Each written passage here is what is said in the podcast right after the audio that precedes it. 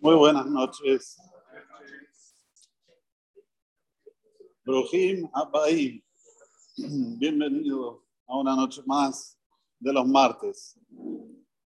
Y hoy el tema es un tema muy especial que vamos a tratar, que es Rata Shemitbará. Si agarramos el mensaje que vamos a transmitir y lo, lo incorporamos, vamos a ganar todas las batallas. Hoy se va a hablar de la alegría. Que la alegría tiene esa fuerza de ahuyentar todos los sufrimientos. Y vamos a ver del por qué. En primer lugar, tenemos que analizar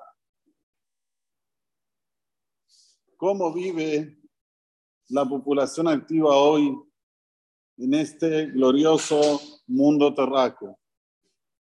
Vivimos en un mundo que hay pocos ricos, muchos pobres. Los pocos ricos son cada vez más ricos. Pero sin embargo, cuando buscamos la felicidad y la alegría, no aparecen ni en los ricos, ni en los pobres, ni en las personas bien sucedidas, ni en los grandes actores. Por el contrario, nosotros vemos de gente que se esforzó y se esforzó en la vida para llegar a ser popular, para tener una buena profesión, que al final se acaban suicidando. Ustedes no conocen, pero en Israel había un, un ser muy querido que se llamaba Dudu Topaz. Él era un ser, ¿conoció? Dudu Topaz, que la empezó, la remó muy de abajo y llegó a todas sus metas. Pero Shalom Edam acabó suicidándose, se quitó la vida. Y antes de quitarse la vida, dejó una carta escrita que decía, no quiero vivir más en este mundo que no tiene sentido. Entonces vemos que la alegría es una cosa muy esquiva, muy elusiva. Y tenemos que preguntarnos primero por qué. Y segundo, ¿cómo podemos conseguir a la alegría? Y tercero, ¿por qué ahuyenta todos los sufrimientos? Cuando nosotros fuimos educados desde chicos, fuimos educados para ser buenas personas y, ¿por qué no, exitosas? Cada uno en su hum, cada uno en lo que estudió, en lo que se profesionalizó, ser exitoso.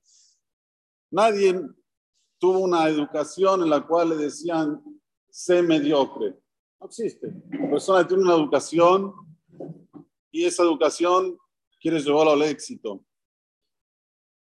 Y cuando nosotros comenzamos con nuestra profesión, decíamos, y si no lo decíamos, lo pensábamos, cuando yo llegue a la meta, cuando yo llegue a tener esta profesión, cuando llegue a tener el título, voy a ser el hombre más feliz de la vida.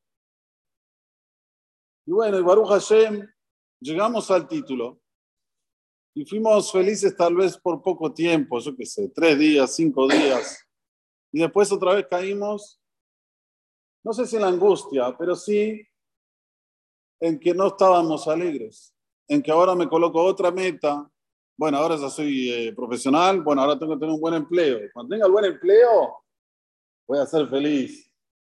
Y así llegamos al buen empleo, fuimos felices unos días y otra vez caímos en que cuando tenga mi empresa y pueda crecer, mi personalidad, ahí voy a ser, oh, feliz. Y llegamos a eso y no tenemos la alegría y la felicidad.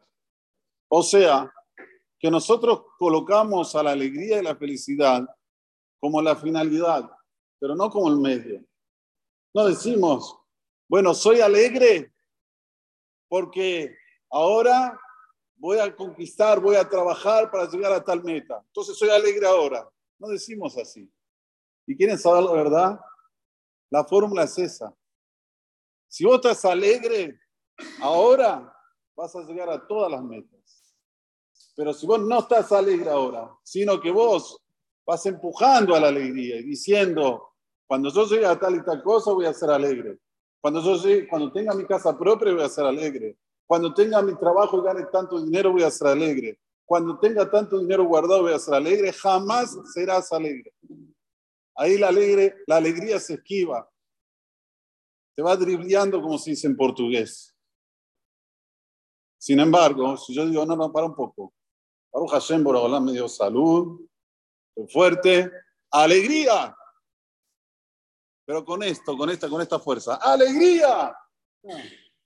alegría, alegría. No, con fuerza. Desde ese momento empezás a hacer una campaña en la cual llamás a todo lo que uno se imagina y más de lo que uno se imagina y ahuyentás a todos los sufrimientos. Y vamos a explicar del porqué. Pero en primer paso tenemos que saber que la alegría no tiene que ser la finalidad, sino la alegría tiene que ser el medio. El medio para yo llegar a tal y tal cosa, tengo que estar alegre ahora. ¿Cómo se consigue alegría? Es la segunda pregunta que nos tenemos que hacer. La alegría se consigue a través de la sociabilidad. Mucha gente piensa que el estar solo, el trabajar solo, el hacer los negocios solo, es mejor porque nadie lo va a copiar y es una idea que la va a tener solo él. Y automáticamente eso lo va a hacer que él sea que tenga el éxito y el suceso y se aparta de la sociedad. Sin embargo, la simja está totalmente relacionada con lo sociable. Hicieron una estadística en Japón. La gente vive allá 100, 105 años y se preguntaron del por qué. Y llegaron a una conclusión porque a las 5 de la tarde paran de trabajar y todos se reúnen a tomar, a tomar el té. Toman el té, se sientan, charlan, esto los hace que tengan felicidad, que tengan alegría y le alarga la vida. O sea, segundo punto que nos tiene que quedar claro, no solamente que la felicidad tiene que ser el medio para llegar a nuestros objetivos, sino se adquiere la felicidad y la alegría a través de la sociabilidad. Por eso, cuando hacemos un shiur así, ustedes no se dan cuenta, pero yo que estoy dando el shiur, yo veo cómo entran y cómo salen. Entran con caras un poquito preocupadas y salen todos sonrientes, farhanim. ¿Cuál es aquí el secreto? El secreto es juntar a, las personas, charlar, transmitir una energía positiva. Esto hace la alegría. Si es así, lo mismo tiene que ser en casa. Nosotros pensamos que cuando ¡pum! llegamos a casa y prendemos el televisor, vamos a conseguir la alegría. te estás apartando de la alegría. La alegría no va a estar, aunque veas el canal más lindo del mundo, pero estás solo. Perdés esa conexión tan linda que hay entre la pareja. Perdés esa conexión tan linda que tiene que haber con los hijos. Perdés, perdés. Es solo pérdida. Cuando hay comunicación, cuando hay sociabilidad, es ahí cuando la persona se siente alegre, se siente querido, se siente amado. Por eso, que nuestros jajamim son jajamim, son sabios, y nos piden de venir al Beta Knesset, de venir al CNIS. ¿Cuál es el tema? ¿Qué que nos quieren obligar a que tenemos que venir al CNIS? Yo no tengo ningún problema, Rab. No tengo ningún problema. ¿Por qué tengo que ir al CNIS? Habibi, alegría, estar reunido con gente, todos juntos, diciendo una tefilá, ¡uh! ¿Cuánta energía, cuánta alegría le da uno sin darse cuenta? Sin buscarla, ya estás alegre. Esa es la fuerza de cuando hay muchos que se juntan para hacer la voluntad de Dios. Este es el segundo punto. Y el tercer punto. ¿Por qué la alegría ahuyenta los sufrimientos? Ahora sí tenemos que entrar en lo que dice Zohar Y lo que dice el Zohar es un concepto cabalístico. Pero voy a tratar de enseñarles esto de una forma muy simple. Solo pido un poquito de concentración.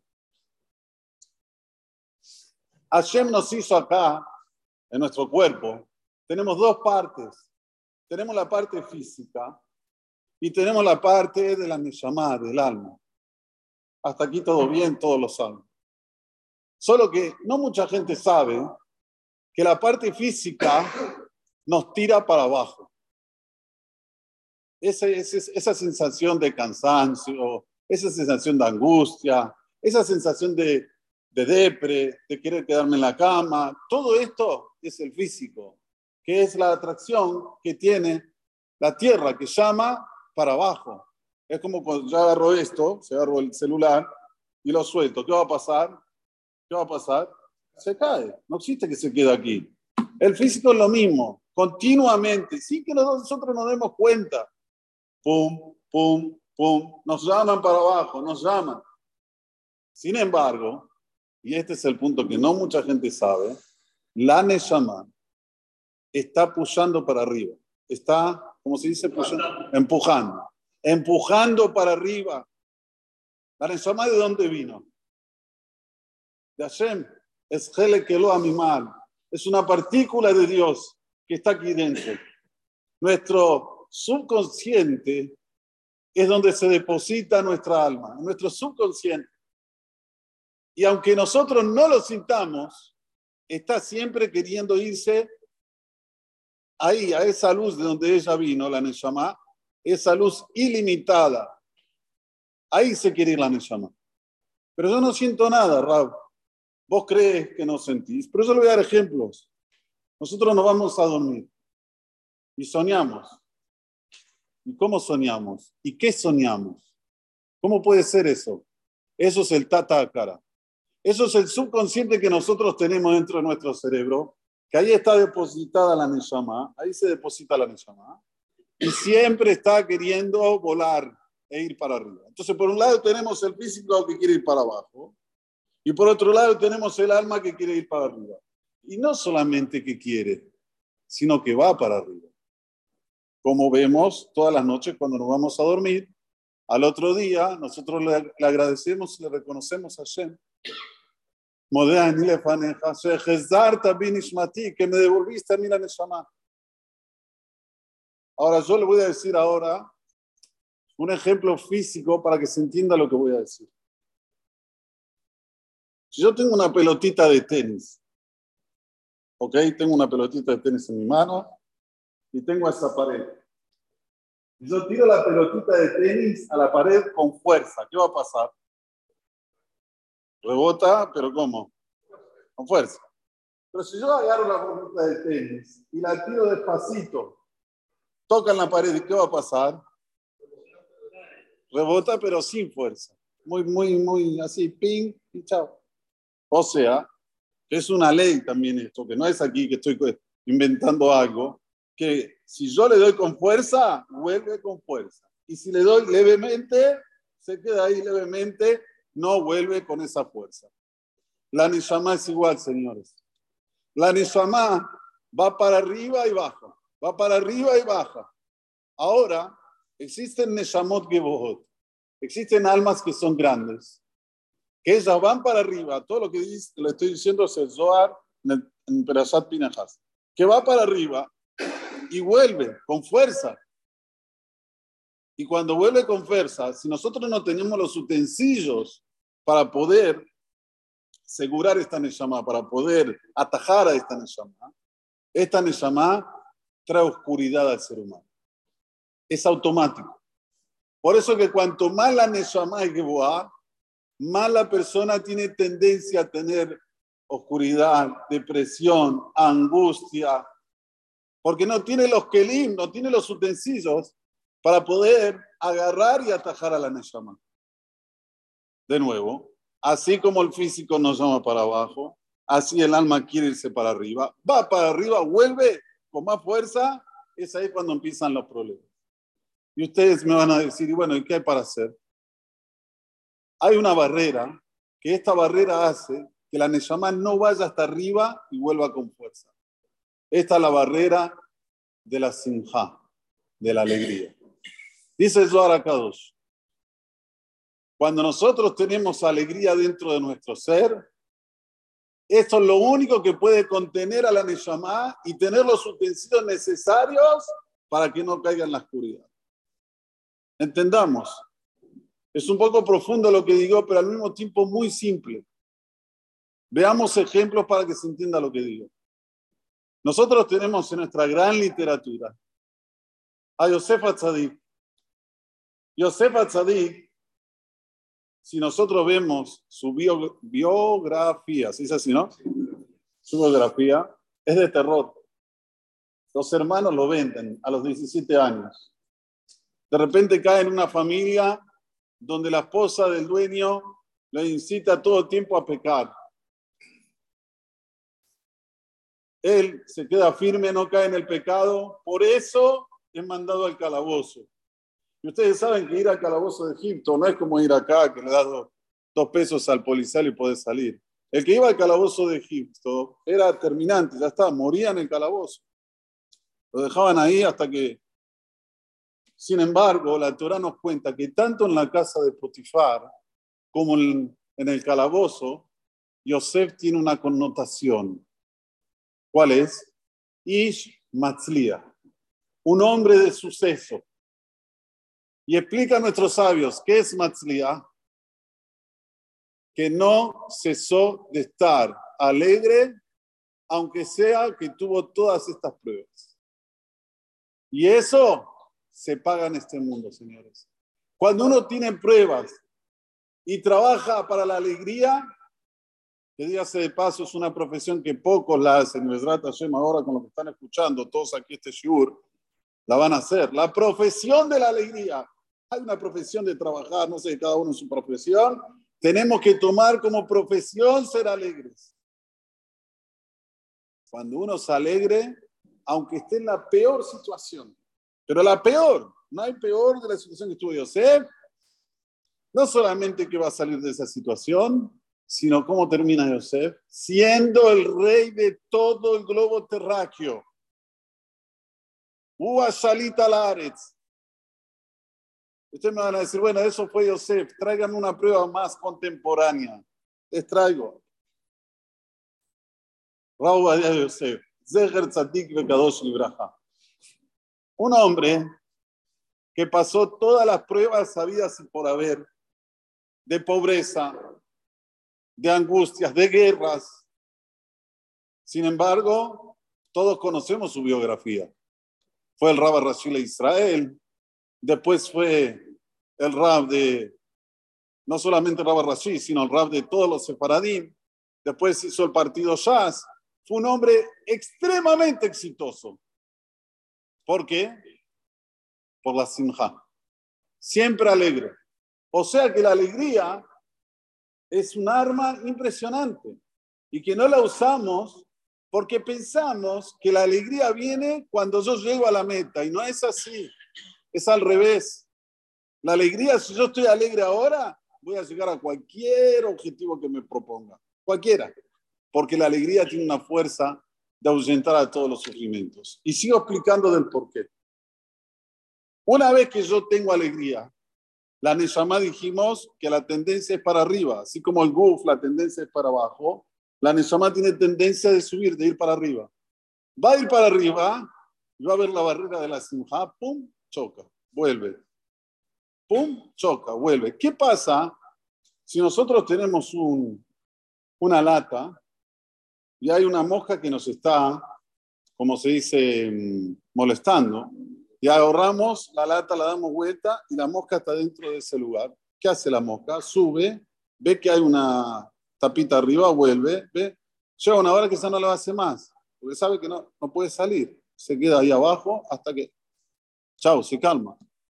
Cuando la Neshama ve que hay una barrera de Simha en la cual no puede llegar hasta el Orenso, hasta esta luz que es ilimitada, que es Dios, ¿qué hace? para de bajar y de subir con fuerza. Al parar de bajar y de subir con fuerza, nosotros sí tenemos los utensilios para poder captar los mensajes de la Neshama y se nos, abran todo, se nos abren todos los portones y se van todos los sufrimientos. Para explicar esto un poquito mejor, nosotros tuvimos esta semana el Yortzeit en el domingo pasado el Yortzeit del Arizal. El Arizal vivió 38 años, señores. Y gracias a él tenemos toda la Kabbalah que hoy hay en el mundo, gracias al Arizal, que abrió todos los portones de la Kabbalah. Antes la Kabbalah era imposible estudiarla, nadie la entendía. Vino el Arizal, con tan poquito tiempo estando en este mundo, 38 años, abrió todos los Sharim, todos los portones.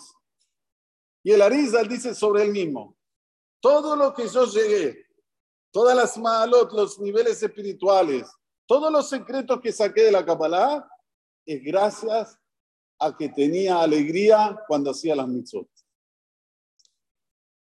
¿Entienden? O sea que la alegría era la profesión de él.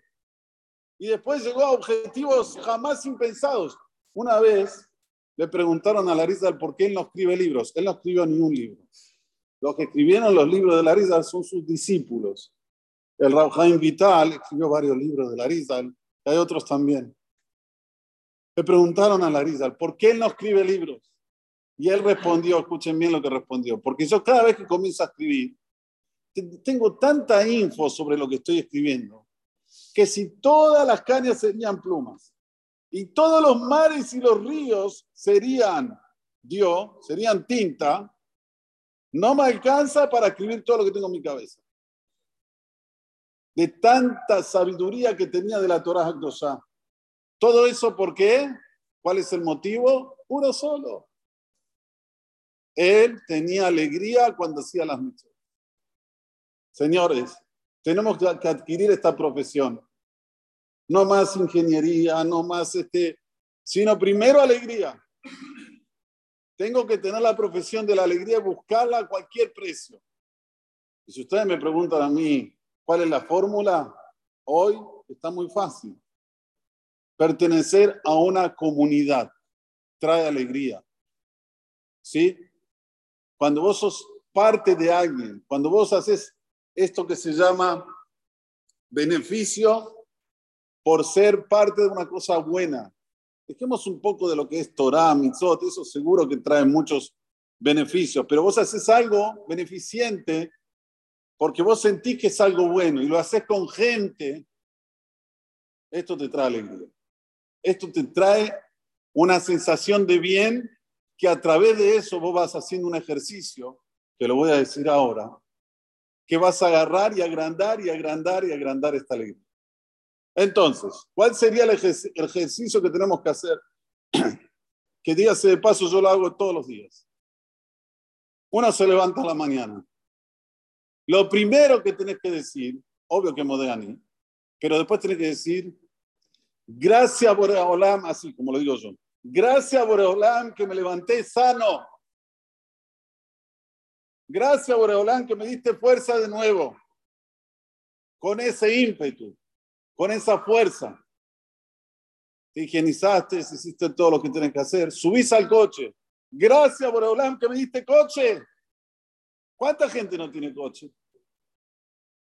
No es todo lo que uno tiene, que ya está, lo tengo en el bolsillo, bueno. Ese es el problema de que, ¿por qué no somos alegres?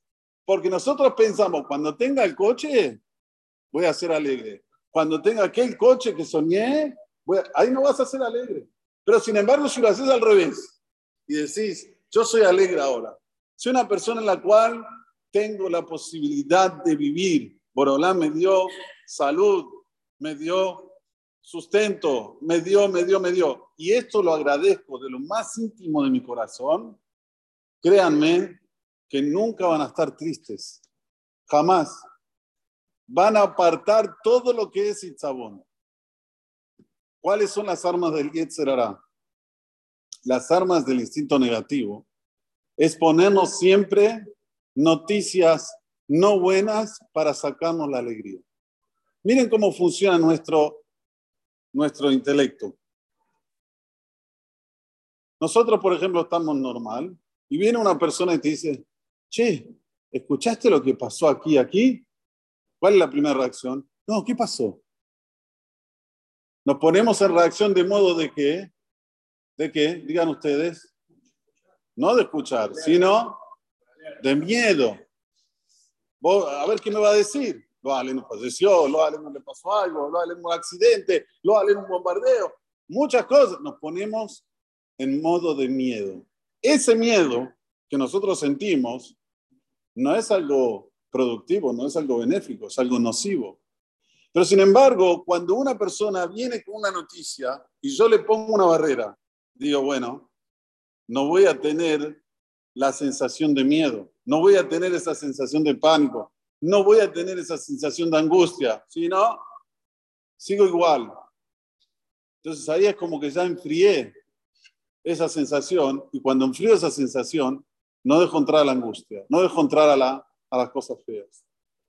Son todas cosas que las tenemos que usar para poder adquirir la alegría de una forma plena. Y créanme que la mayoría de las cosas que nos cuentan durante el día son todas cosas que no tienen ni, como dije en el sur pasado, ni ton ni son. O sea, son cosas que nosotros no podemos hacer nada. Che, ¿viste lo que pasó en Israel? Y sí, ¿qué, puedo hacer yo desde aquí? Tefilá, voy a hacer tefilá. Así hay que pensar. No pensar, che, está todo mal, es un desastre. ¿Qué está todo mal? Es un desastre. ¿Vivís? Baruch Hashem. ¿Tenés salud?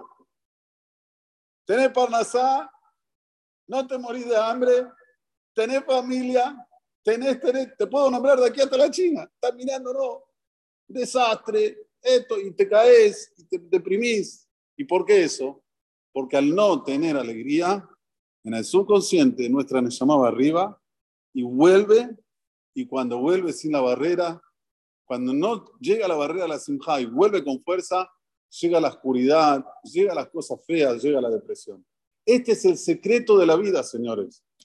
Por eso, cuánto es importante de ahora en adelante, después de este shiur, pensar un poquito, analizarse un poco, cómo funciona tu IQ, cómo funciona tu intelecto. Si siempre tiene tendencia a ver las cosas negras, es porque tenés que trabajar mucho la alegría. Si vos tenés una tendencia en la cual siempre pensás para el lado positivo, estás en el camino correcto. Muchas veces vamos a emprender emprendimientos. ¿Se dice así en español? Muchas veces. Y va a venir gente que te va a decir, pero estás loco, ¿Qué estás haciendo? ¿Cómo te estás metiendo en eso? Es una locura, es imposible. Si los escuchás, es porque estás mal. Porque una persona cuando él tiene que hacer algo, no es algo que se le apareció a él en la cabeza. Es una idea de Akadosh Y si va a salir bien o no va a salir bien, depende de ti, de uno. Si vas a tener la alegría como bandera, va a salir espectacular. Aunque esté el país un desastre, aunque esté lo que quieran, las peores condiciones para hacerlo, te va a salir espectacular. Sin embargo, si dejas entrar esos pensamientos negativos, aunque esté todo espectacular para hacerlo, no sale. Cada vez que nosotros hablamos con una persona y queremos hacer un negocio con él, tenemos que tener este termómetro. ¿Cómo es esta persona con relación a ver la vida? Si es una persona negativa, alejate, pero alejate kilómetros, porque no va a salir el negocio bien. Como dice Zohar, es poner la plata al Keren, tirar, aquí le dicen en un buzón, ¿no? Plata en un buzón, le dicen acá. ¿Sí? Pero cuando es una persona en la cual la alegría es su bandera. Cuando es una persona en la cual él tiene esas ganas, le sale de adentro de hacer algo, júntate. Porque si va a salir bien o no va a salir bien, está dependiendo de este punto. La alegría ahuyenta todas las cosas malas y principalmente los sufrimientos. El Baal Shem Tov trae que cuando una persona está alegre, él puede llegar a hacer cosas que ni Cabiajol ni Hashem podría darle a él. Y vamos a finalizar con un mase, porque siempre tenemos que traer cosas concretas, que se lleven cosas concretas de este Shur Bezrat Hay un mase que lo trae el Midrash de Shira Shirim. Maase Betzidón, una historia que pasó en Sidón.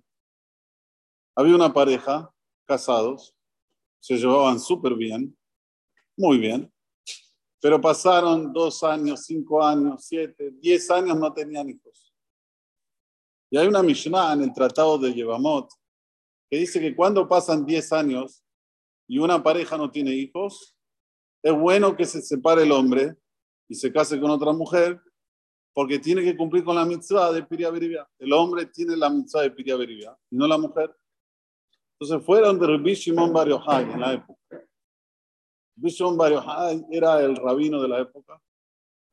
Llegaron hasta Rabbi Shimon dijeron, mire rabino, la verdad que nos queremos, nos amamos, pero ya pasaron 10 años, no tuvimos hijos. ¿Qué vamos a hacer? Nos tenemos que separar, aunque nos amamos, nos tenemos que separar. Ok. Rabbi Shimon dijo, no hay problema. ¿Saben qué? Sepárense. Pero así como hicieron una boda, perdón, hicieron una fiesta para la boda, así también hagan una fiesta para el Geirusin. ¿Aceptan? Sí, ¿cómo no? Si nos llevamos bárbaro. Bueno, vino el Rab y acrecentó algo más. Dijo, ya el primer paso lo damos, van a hacer una boda, van a hacer este, una fiesta. Quiero también que la mujer se lleve cualquier objeto de la casa, por más valioso que sea, que se lo lleve la mujer. El marido, ¿cómo no? Acepto. Ok. La mujer escuchó al Rab y salieron de ahí. Salieron de ahí, hicieron la invitación. Te invito a la fiesta de nuestro divorcio, pim, pam, pam. Y no asignaron abajo, no, ¿cómo se dice? No firmaron abajo y en tu alegría nosotros también nos vamos a alegrar, porque no le vamos a decir a otro que se divorcie como nosotros. Pero bueno, hicieron todo así una invitación, invitando a la gente para la alegría, la fiesta que se va a hacer para el divorcio. Ok, esta mujer, cuando estaban todos los preparativos para la fiesta, llamó al jefe de la fiesta, le dice, mira, vení para acá. Dice, sí, ¿qué quiere?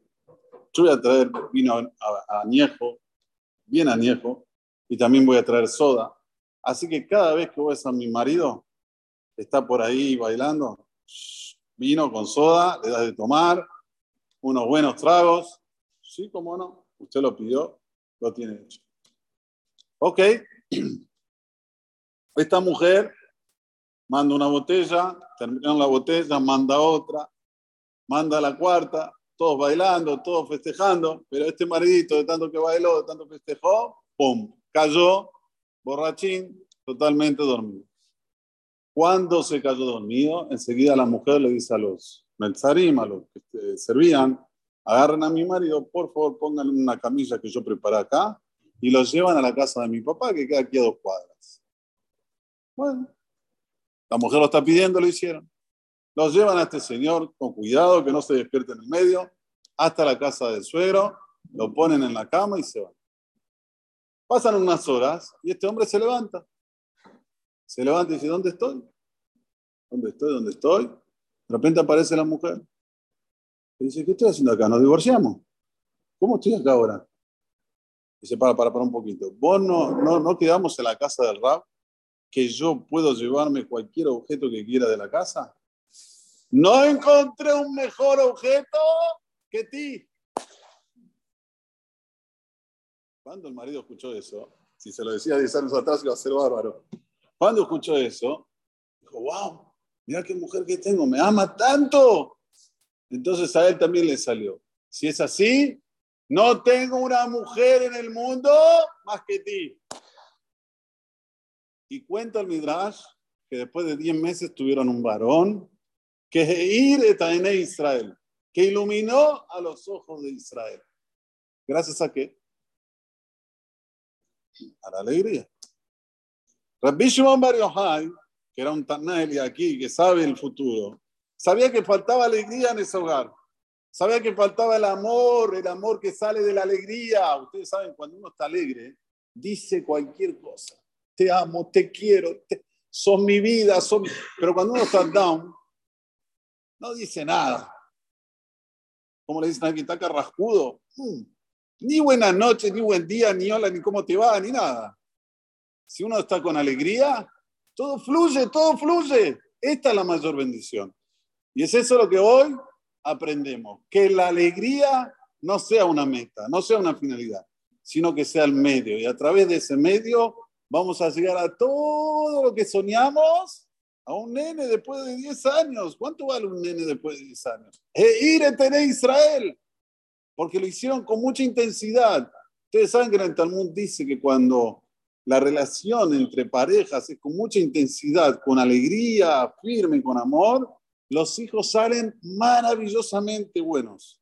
Lo dice el Talmud en el Tratado de Yevamot. Otra vez, la alegría tiene fuerzas incalculables y nos salva de todos los sufrimientos. Quiera Hashem, Hashem, estemos siempre alegres y podamos disfrutar de la vida siempre. Amén.